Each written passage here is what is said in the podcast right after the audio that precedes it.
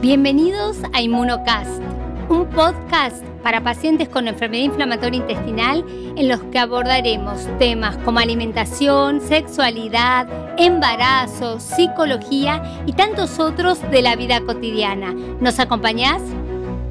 Hola, bienvenidos a un nuevo capítulo de Inmunocast. Hoy vamos a tocar el tema de cirugía relacionada a la enfermedad inflamatoria intestinal. Está hoy con la doctora Bericoso. Eh, Maricel eh, es médica de inmunología Buenos Aires y es la ex miembro del equipo de enfermedades inflamatorias intestinales del Hospital Udaondo. Y nos acompaña la doctora Karina Colia, que es proctóloga del Hospital Udaondo, experta en temas relacionados a la enfermedad inflamatoria intestinal. ¿Cómo está Karina? Hola Pablo, Maricel. Un gusto muy grande que estás con nosotros. Karina es una médica muy especial, muy preocupada por sus pacientes y nos ayuda mucho a nosotros. Karina, quería empezar por un temita que es muy común en la práctica diaria, que son los pacientes que tienen enfermedad de Crohn y consultan por dolor anal, ¿no? por dolor en la cola, que a veces es muy profuso, les impide sentarse, les impide hacer sus actividades, incluso caminar. ¿Cómo es el abordaje de este paciente? ¿Qué cosa nos puede decir este tipo de pacientes? Miren, lo más importante es que los pacientes que tienen dolor de cola en el contexto de una enfermedad de Crohn no consulten.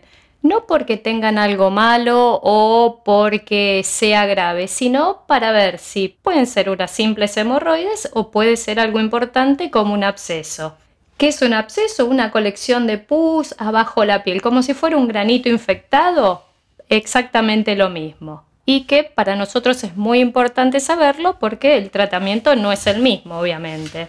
¿Y cómo es su abordaje? ¿Qué haces? ¿Qué estudio le pedirías en caso de que sea un absceso? Yo diría, primero lo más importante que nos digan, si el dolor es muy intenso, si le cuesta sentarse, como bien decías vos, Pabli, si tienen fiebre, porque eso ya nos orienta un poquito para decir, eh, puede tener una colección de pus, o que el paciente vea que le sale pus por al lado de la cola. En general con el examen físico, ¿qué quiere decir? Mirarlo. Le miramos la cola. ¿Molesta? Sí, molesta un poquito. Sí, en el caso de que tenga mucho dolor, no los vamos a hacer sufrir. Lo que hacemos es citarlo en ayunas y hacerle un examen dormido al paciente. Uno le mira bien la cola, le hace un tacto, en algunos casos tiene que hacer algún estudio como una resonancia o una ecografía pero lo primordial es drenarlo, que es un cortecito, ¿sí? Siempre bajo anestesia de elección. Hay algunas veces que es imposible porque el paciente no está en ayunas o porque, por ejemplo, en el hospital a veces nos cuesta poder llevarlo a quirófano, pero siempre que se puede es dormido, así que no duele o como mucho duele el primer pinchacito que es la anestesia. Y esto mejora rápidamente los síntomas se drena y el paciente está sin dolor. Y después hay que hacer un tratamiento médico posterior. Sí, señor. Eh, un absceso en un paciente sin enfermedad de Crohn se drena, no se le da antibióticos y ahí terminamos. Un paciente con enfermedad de Crohn se les da antibiótico y es importantísimo el tratamiento conjunto. En general, nosotros como cirujanos no es que lo drenamos y si sospechamos un Crohn lo seguimos solos. No, es un tratamiento en conjunto con los gastroenterólogos y nosotros la verdad que preferimos que sean especialistas en inflamatorias. ¿sí? Para cerrar el tema de enfermedad anal, dos cositas. Sí. Resaltar la consulta temprana. ¿Y puede ser potencialmente grave esto? Sí, señor. Sobre todo en aquellos pacientes que ya están con terapia inmunosupresiva, ya sea agentes biológicos o inmunosupresores, eh, es importante que consulten. La verdad que el viejo dicho de su consulta no molesta, acá es primordial. Tengo dolor de cola, voy al médico. Es un cortecito, no pasa nada. Eh, tratamiento médico. Es un hemorroide, tratamiento médico. Es un absceso, hay que drenarlo. ¿sí? Es importantísimo porque puede ser una infección severa. Y es muy interesante lo que decís, Karina, sobre todo en los pacientes que ya están con biológicos puestos, porque a lo mejor le cambia absolutamente el pronóstico tener esa colección, como explicaste, con un biológico. Entonces, ¿cuándo los vuelvo a citar al paciente? Y la verdad que es bastante artesanal, no es, digamos, lo citamos una vez por semana, cada 15 días, no como en los pacientes a los que le ponemos biológicos en general, además de drenar el absceso, muchas veces le ponemos una laminita de goma que es como si fuera algo que nos ayuda a sacar el material purulento de la cola. Eso queda por largo tiempo. En general, los pacientes solitos se dan cuenta cuando se les está inflamando y nos dicen... Y vuelven. Y vuelven. Igual nosotros preferimos que una vez por mes, una vez cada dos meses se den una vuelta a vernos. Muy claro. Bueno, la otra pregunta que me gustaría hacerte es, ¿cuándo operamos a un paciente con una colitis ulcerosa? Bien, por suerte, para que todos estén tranquilos, es infrecuente. Y con el advenimiento bueno, de las nuevas medicaciones, cada vez es menos frecuente que tengamos que operar a los pacientes. Y en general, cuando falla, por ejemplo, el tratamiento médico, cuando un paciente se le tuvo que dar corticoides si es refractario. Los pacientes que vienen de urgencia, que no responden directamente al tratamiento médico, van a requerir una cirugía. ¿Y qué cirugía? La cirugía de elección es siempre sacar el intestino grueso, que es el colon y el recto, y con el intestino delgado formar un reservorio, que es como si fuera un nuevo recto, ampliar el intestino delgado, que es el chinchulín, para que lo tengan claro, se unen dos pedacitos y se hace mm, de más volumen. Y el paciente vuelve a hacer caca por su cola, ¿sí? En una primera etapa, no, todo junto no se puede hacer, ¿sí? ¿Cuántas cirugías suelen ser, cariño? En general, en el paciente que está agudo, que es el paciente que vino a la guardia, que va 10 veces de cuerpo con moco, sangre, que no responde al tratamiento médico, hacemos una cirugía para salvarle la vida y sacarlo rápido de la inflamación, ¿sí? Que le sacamos el intestino grueso y le dejamos lo que antes se llamaba no contra natura, lo que nosotros le decimos iliostomía y lo que los pacientes suelen decir bolsita. Es un pedacito de chinchulín hacia la pared de la panza por donde se hace caca. ¿sí? ¿Y ese tránsito se puede volver a refuncionalizar? Sí, señor. En un segundo tiempo armamos el reservorio, que es esto que les contaba del reservorio ilial, con el intestino delgado. En primer lugar, primero sacamos el recto. ¿Sí? En la segunda cirugía. Una vez que sacamos ese recto, con el intestino delgado que habíamos hecho la iliostomía, armamos el reservorio. Ese reservorio lo unimos a la cola. Como lleva muchas uniones, se cose mucho un pedacito de intestino con el otro y el riesgo de que pierda siempre existe, le hacemos una iliostomía temporaria que esa después se cierra a los 3, 6 meses dependiendo de los estudios.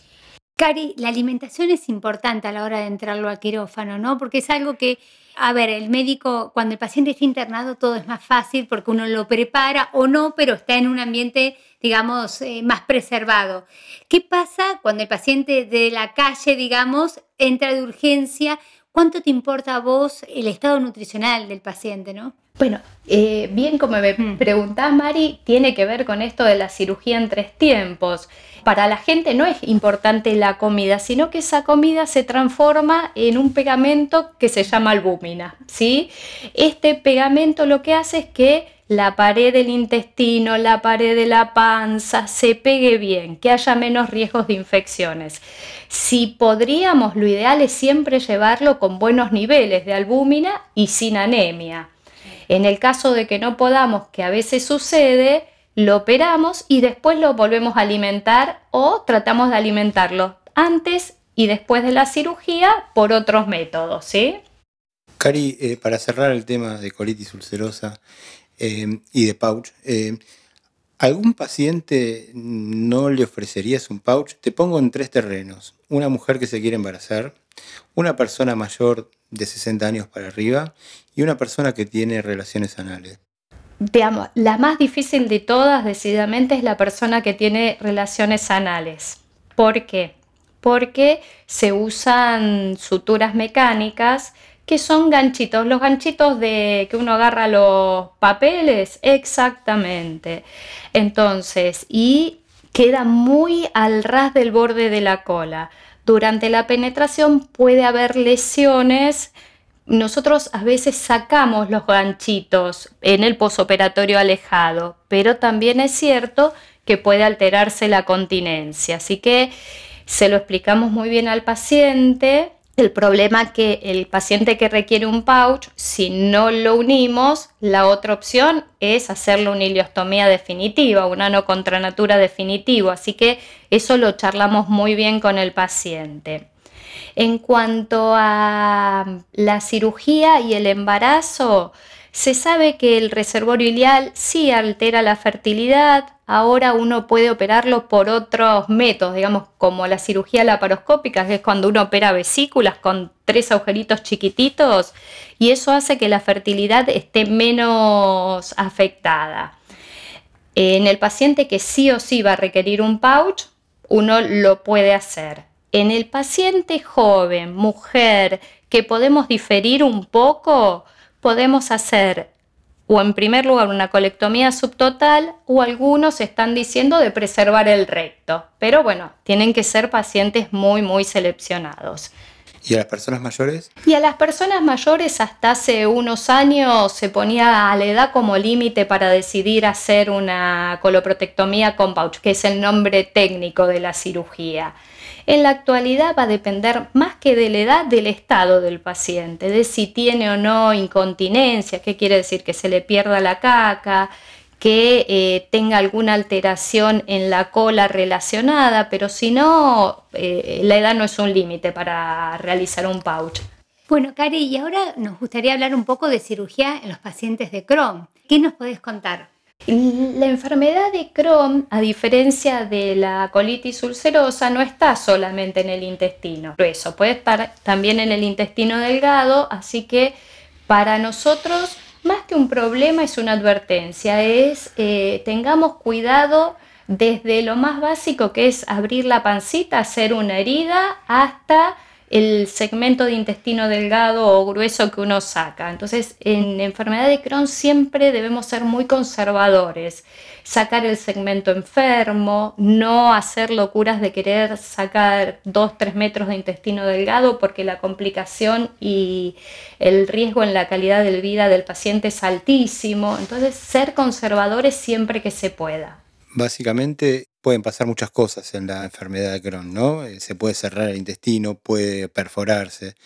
Es una enfermedad compleja para el cirujano y casi siempre los pacientes después van a requerir un tratamiento posterior, ¿no? O sea, eso y el seguimiento pasa a ser conjunto entre el cirujano y el gastroenterólogo. Si en colitis ulcerosa hablábamos de equipo conjunto, en enfermedad de Crohn más todavía. En general, una colitis ulcerosa que uno opera, el seguimiento por nosotros es una vez al año. Y en realidad muchos no vienen hasta pasado los 10 años o más cuando se sienten mal. En cambio, los pacientes con enfermedad de Crohn, como tenemos riesgo de que la enfermedad vuelva, en primer lugar, bueno, ustedes los evalúan bien y dicen, bueno, a este paciente le voy a dar tratamiento, aunque esté sin enfermedad actual, se la doy igual para evitar que la enfermedad vuelva. Y nosotros tenemos que estar atentos a esa enfermedad que puede volver y cuidar. Cuidar si alguna vez necesitamos poner una ostomía en la panza, no hacer 40 tajos que quede la pancita como un mapa, tratar siempre si se puede de un abordaje laparoscópico, yo digo esto, pero también digo, ojo, no cualquier cirujano, como dije antes, que no nos da lo mismo que sea un gastroenterólogo común que alguien que haga inflamatorias, porque hay diferencias eh, tanto en la cirugía como en el manejo de los pacientes cuando es por grupos entrenados versus cuando no lo es. Bueno, ¿alguna pregunta más, Maricel? No, me parece muy claro y me parece que el punto que trajiste, Cari, es algo que siempre con Pablo de alguna manera promulgamos, que es la interdisciplina, ¿no? Esto de un equipo que maneje a un mismo paciente. Tenemos al coloproctólogo, tenemos al especialista en enfermedad inflamatoria, tenemos a la licenciada en nutrición, sí, porque si no lo tenemos preparado para entrar al quirófano, no vamos a andar bien. Y también el psicólogo, porque estos pacientes tienen que estar preparados para la cirugía porque creo que les va mejor. Así que bueno, agradecerte por la presencia y bueno, los esperamos el próximo capítulo. Bueno, un beso, un saludo grande, Karina. Muchas gracias por la invitación, chicos. Esto fue otra edición de Inmunocast, el podcast sobre enfermedad inflamatoria intestinal. Si te gustó esta entrega, estaremos subiendo nuevas próximamente. Te invitamos a seguirnos y activar las notificaciones para enterarte cuando publiquemos nuevas ediciones.